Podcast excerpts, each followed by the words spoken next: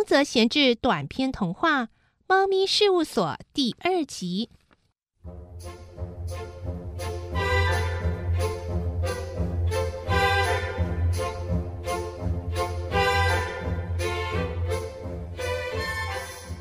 大黑猫要四等书记官造坑猫来回答贪食猫的问题，也就是他所要前去的地方到底有哪些政商名流人物呢？其他三名书记官很不以为然，嘲讽的发出冷笑。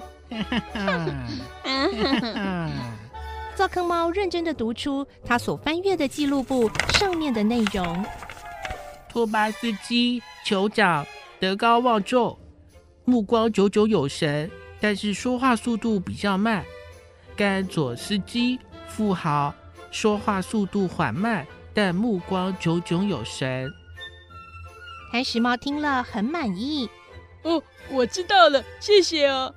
贪食猫说完便走了出去。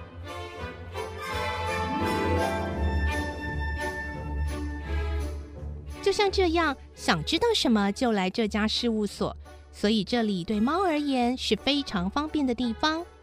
就在刚刚这件事经过半年之后，第六事务所就被废除了。为什么呢？相信各位也都注意到了，四等书记官造坑猫总是被上面的三名书记官嫌弃，尤其是二等书记官虎斑猫一直都很觊觎造坑猫的工作。造坑猫为了赢得大家的喜爱，做过各种努力，还是改变不了现况。比方说，有一天中午，虎斑猫要把便当拿出来。放在桌上吃的时候，突然间很想打呵欠，于是虎斑猫用尽吃奶的力气，高高举起两只短手，打了一个好大的呵欠。这在猫群里面算不上是失礼的行为，大概就像是人类摸摸自己的胡须而已。这也还不打紧，要命的是，它的双脚一用力，差点踢翻桌子。便当盒滑了下去，而且一路滑到事务长的桌前。因为便当盒是铝制的，虽然碰撞的有点凹凸不平，倒也没碰坏。这时虎斑猫赶紧停止打呵欠，从桌上伸出手来，想要拿回便当盒，但怎么伸长手就是差那么一点，只看见便当盒滑过来又滑过去，就是够不到。黑猫事务长抱着看热闹的心情，一边啃着面包，一边笑说：“呃，你啊，这样是不行的，呃根本够不着嘛。”这时，四等书记官造坑猫正好打开便当盒盖，看到这情形，立刻起身捡起便当盒，打算交回虎斑猫，但是虎斑猫突然暴怒。不但没有接下便当盒，还故意将双手往后退，激烈的摇晃身体，大声骂道：“干什么？难道你是要我吃这个便当吗？你要叫我吃这个从桌上掉到地上的便当吗？”灶坑猫回答：“呃呃，不是的，因为我看到你想要捡起来的样子，所以呃，我帮你捡起来了。什么时候我想要捡起来啦？啊哈！”啊，我只是觉得掉在事务长桌前很失礼，所以想推到自己桌子底下。哦，是这样子吗？哦，我是看到便当盒一下子滑过来这边，一下子滑过去那边，所以啊，真是差劲！我要跟你决斗！呀，够了，够了！事务长放声大喊：“你们快停止吵架！”哎，毕竟造坑猫先生也是为了让虎斑猫先生吃饭才帮忙捡的，不是吗？啊啊！对了，我早上忘了说，哎，虎斑猫先生今后的月薪多加十元啊！虎斑猫原本是一脸凶恶的垂着头听训，这才高兴的笑了出来。真是不好意思啊，吵到各位了啊！然后眼睛还是恶狠狠的盯着隔壁的灶坑猫，坐了下来。所以你们说，灶坑猫的遭遇是不是很令人同情呢？接着过了五六天，又发生类似的事情。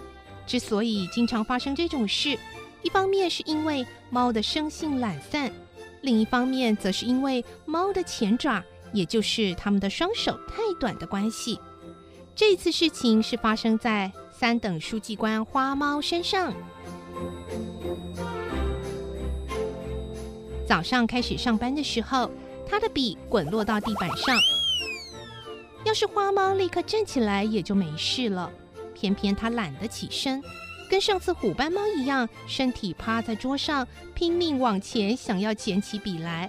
这一次，它同样也没有够到。因为花猫长得特别矮小，身体不断往前挪动的结果，双脚终于腾空，脱离了椅子。由于上次发生过那样的事，灶坑猫犹豫着要不要帮忙捡，眼睁睁的在一旁看着。终于，它还是站起来帮忙了。说时迟，那时快，花猫因为身体过于的向前倾倒，所以整个人翻了过去，从桌上跌了下来。因为发出很大的声响，吓得黑猫事务长跳了起来。赶紧从后面的柜子里取出惊吓的时候定神用的药水瓶，没想到花猫很快的站了起来，大发雷霆的骂道：“赵看猫，你居然敢推我！”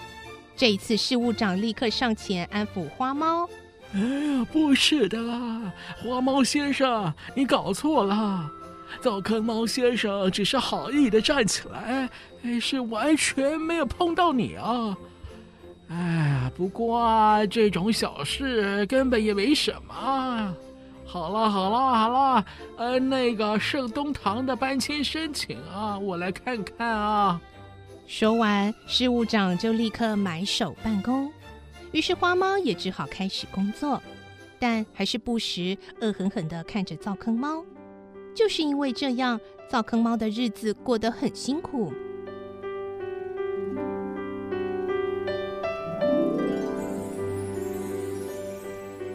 造坑猫也尝试过当一只正常的猫咪，它好几次尝试睡在窗外，可是到了半夜实在冷得受不了，会打喷嚏，最后还是不得已躲进了炉灶。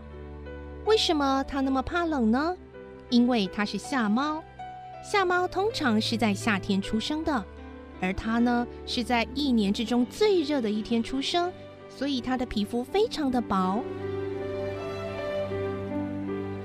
灶坑猫常常哀叹：“固然是我命不好，这也是没办法的事啊。”造坑猫心想，圆滚滚的双眼积满了泪水。可是事务长对我那么亲切，其他的灶坑猫也都很羡慕我可以在事务所里面工作。再怎么难受，我也不能辞职，我一定能熬得过的。